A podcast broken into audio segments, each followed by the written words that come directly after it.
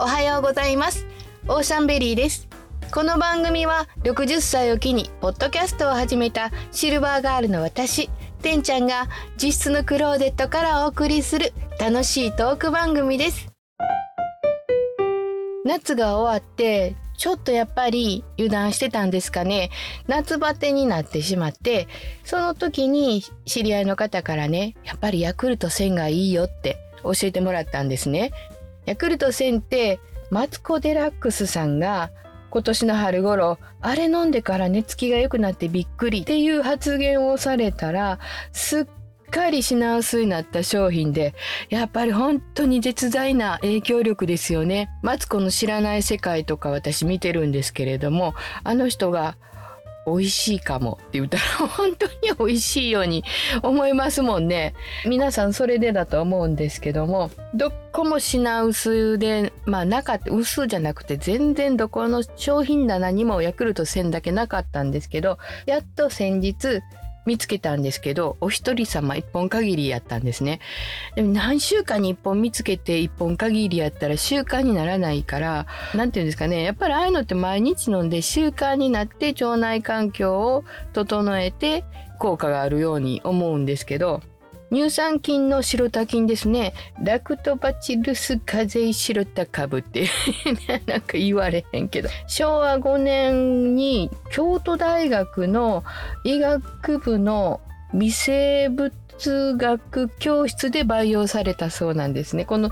ヤクルトの創設者が医学博士の白田稔さんで京都大学で培養して得られた乳酸菌を商品化したヤクルトで白田株がぎょうさん入ってるから腸内環境が良くなって腸内環境が良くなることで睡眠の質が上がるっていうことらしいんですけどね。やっぱり腸と脳はつながってるって一時すごく話題になりましたけどその影響なんですかね。一説によると乳酸菌の種類は400種類もあるそうなんですね。400種類以上ですかね。この間あの「朝一っていう NHK の番組を見てたら乳酸菌の特集してはってあれ多分ねなんかあのどこの企業とは書いてないですけど制服に明治って書いてあったから明治乳業されると思うんですけどそこの冷凍庫か何かにその乳酸菌を保存されててありとあらゆるところから採取してますみたいなことをおっしゃってて明太子とか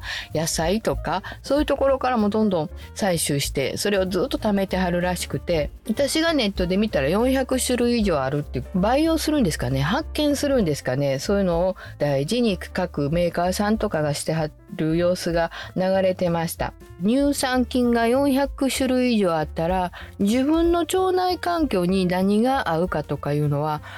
やっぱりいろいろ試してみないと分からへんしもういろんな種類出てますでしょ？カルシウムが豊富だとかね、えーと、白田株が合う人もいるだろうし、えー、カルピス菌とかもあるだろうし。できたら取り入れてね健康になりたいと思うんですけどもやっぱり手に入りやすさとか味は好きかとか、まあ、お値段なんかもあって習慣になるかどうかっていうのもすごく大事ですしで乳酸菌の餌になるオリゴ糖を含む食品も組み合わせいつも食べてるのがその乳酸菌と相まって腸まで届くとかあるらしいんでオリゴ糖も取らないといけないんでね。その時にまあ、オリゴ糖って野菜とかやったら大豆とか玉ねぎとかあと水溶性の植物繊維なんかもオリゴ糖の他に一緒に取り入れるといいらしいんで自分の食生活の中でそれらがどういうふうに組み合わさってるかっていうのが大事ですよね。あんまりねでもね乳酸菌のことばっかり考えて献立してませんもんね。なるべくその発酵食品がいいのでいいとは聞きますので腸内にね割とでも日本人は取ってると思いますけどね納豆とかね、まあ、ヨーグルトもそうやしお漬物とかお味噌もそうやし言うたら醤油とかもそうでしょ？玉ねぎなんかとかをこう野菜のお味噌汁なんかは水溶性の植物繊維がいっぱい入ってるのでこれも腸内環境にいいらしいんで朝取るのはいいかなと思ってお味噌汁は飲むようにしてます。乳酸菌と言うたらねお漬物らしいんですよ。私あの家で冷蔵庫の中でぬか漬けしてるんですけどもぬか漬けはね乳酸菌がね 1g の中にえ？1億個入ってるんですって。ヨーグルトは 1ml で1000万個なんですって。だから 1g と 1ml ってこれなんか単位揃えてほしいですけど揃ってないから分かりにくいですよね。でも大体同じようなもんですよ。水 1g は 1ml らしいから。そんなに大きく変われへんと思うまあね乳酸菌の種類がいろいろやから多いからいいのかどうか分かりませんけどまあ美味しくて安価で習慣になるからまあ私はぬか漬けから取りましょうかね。小さい頃から乳酸菌飲料とかいうのが甘酸っぱくて美味しいですよね。私あのやっぱりカルピスの思い出がありますね。昔は瓶に入っててビールみたいにね栓抜きでこう栓を抜いてでなんかプラスチックの蓋みたいのがついててそれなくしたらねすごい悲惨。なくしたこう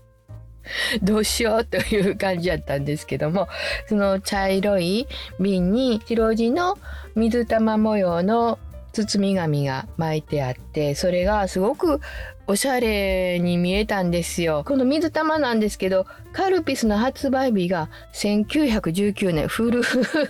えー、すごいですね。我が国初めての乳酸菌飲料で7月7日が発売日らしいんですね。だから七夕だったことから天の川を表してるそうなんですよあの水玉が。で銀河の群生をイメージした水玉模様で水玉の配置は夜空で輝く星は自然なものだからランダムなんですってランダムやけどあということ大きさがランダムなのかな？同じかと思ってた。だけど密度はほぼ一定にっていうルールがあるそうで、それは今でもずっと守ってるそうなんですね。当初は、だから夜空やったから青地に白の水玉星を表してたそうなんですけど、1953年から私が生まれる8年前から白地の青の水玉模様になって、あれ青がいいんですよね。また爽やかで。1995年に紙容器になって、2012年、今から10年ぐらい前にプラスチック用、プラスチックっていう プラスチックプラスチックプラスチック容器に変わりました、えー、カルピスは生乳と酵母からなるカルピス菌からできててモンゴルの大五層大五層大五層モンゴルの人たちが食べてたチーズみたいなんですかねを、えー、参考に作られたっていうことなんですね。またなんかこうカルピスっていうこう口の中でこう言うのも気持ちよくないです？なんかね、カルピス？カルピス？ピスピス？可愛いじゃないですか。なんかカルピス？それ、私だけかな。それとあの水玉、白地に青の水玉の、なんか絶妙な配置ですよね。もう水玉の大きさもせえし、白地のこう、綺麗さも、清潔感とかもあって、今でもなんかその全部が、あの味と含めて大好きですね。私の周りでお酒飲めない男性ってね長いこと生きてたらそらいますよねいてでその2人ぐらい今思い浮かんでるんですよ頭の中で。でその2人が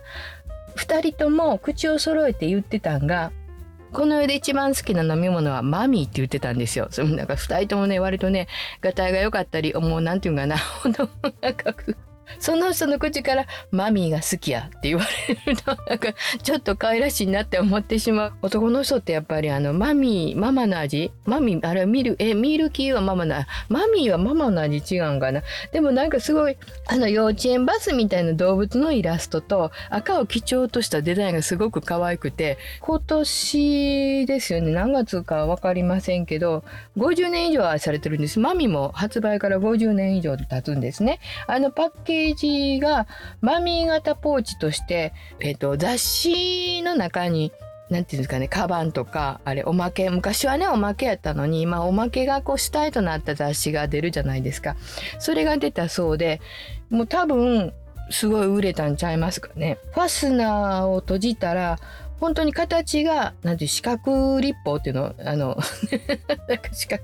牛乳パックの半分の形、マミーのパックそのままの、どっちかというと筆箱みたいな感じですよね。縦長やから。それぐらいにあのパッケージ可愛かったですよね。えっ、ー、と、ちょっと見たらメルカリで今2600円で売ってたから、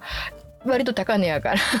人気やったと思います。その可愛いマミーは、ヘルベティカス菌とシールド菌のダブル乳酸菌。やっぱり乳酸菌入ってますよね。甘酸っぱさですもんね。なんかでこの年になったら美しさっていうのがね端正な顔立ちじゃなくて綺麗な肌やって見たことがあるんですよ。ほんとそうやと思ってこれぐらいの年になったらやっぱりあのツヤツヤ水気 水気？やっぱ生き生きしてるっていう感じですかね。そういうのが一番綺麗っていうのをなんかの広告のポスターで見たことがあるんですけど肌のこと思ったらちょっとでもいい腸内環境とか睡眠をとりたいなって思うのはやっぱり人の常やと思うんですけど大腸の病気とかねそのストレスによってなるってよく聞くので乳酸菌もですけどもストレスを上手に解消するのも乳酸菌を取るのと同じぐらい大事かなって思うんですね。まあねでもストレスあるよねありますよいろいろ。まあストレスがない世の中ってないですもんね。上手に解消するしかないんでしょうけどね。どうしてもそういうふうに言っちゃうけどなるべくあかんかったことを数えるよりも良かったことを数えようか今日。なんか私何か皆さんもちょっとね一行二期変えたりとか良かったことを口に出して言うだけでもいいですよね。自分の体って一つしかないし私の腸って長いかもしれへんけど一本しかないんでいや、そ2本も3本もあったら怖いけど、ないので大事にしたいなと思います。皆さんも大事にしてください。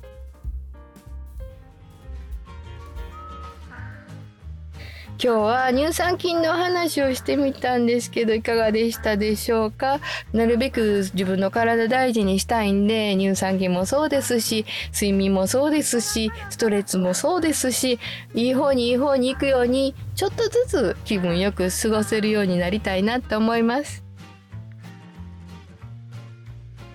お別れの時間が近づいてきました。この番組は毎週火曜日の早朝に配信しています。先週はちょっと事情があって前日の月曜日に配信したんですけどもいつもは通常通り火曜日の早朝に配信しています。朝の習慣で聞いていただけると嬉しいです。皆様のお便りも大募集しています。最近思ったこと昔の思い出などなどどんなことでも皆さんの声を聞かせてください。そしてぜひ番組のフォローもよろしくお願いいたします。今日が皆さんにとって素敵な一日で皆さんのお顔が輝きますように。てんちゃんでした。パラパラ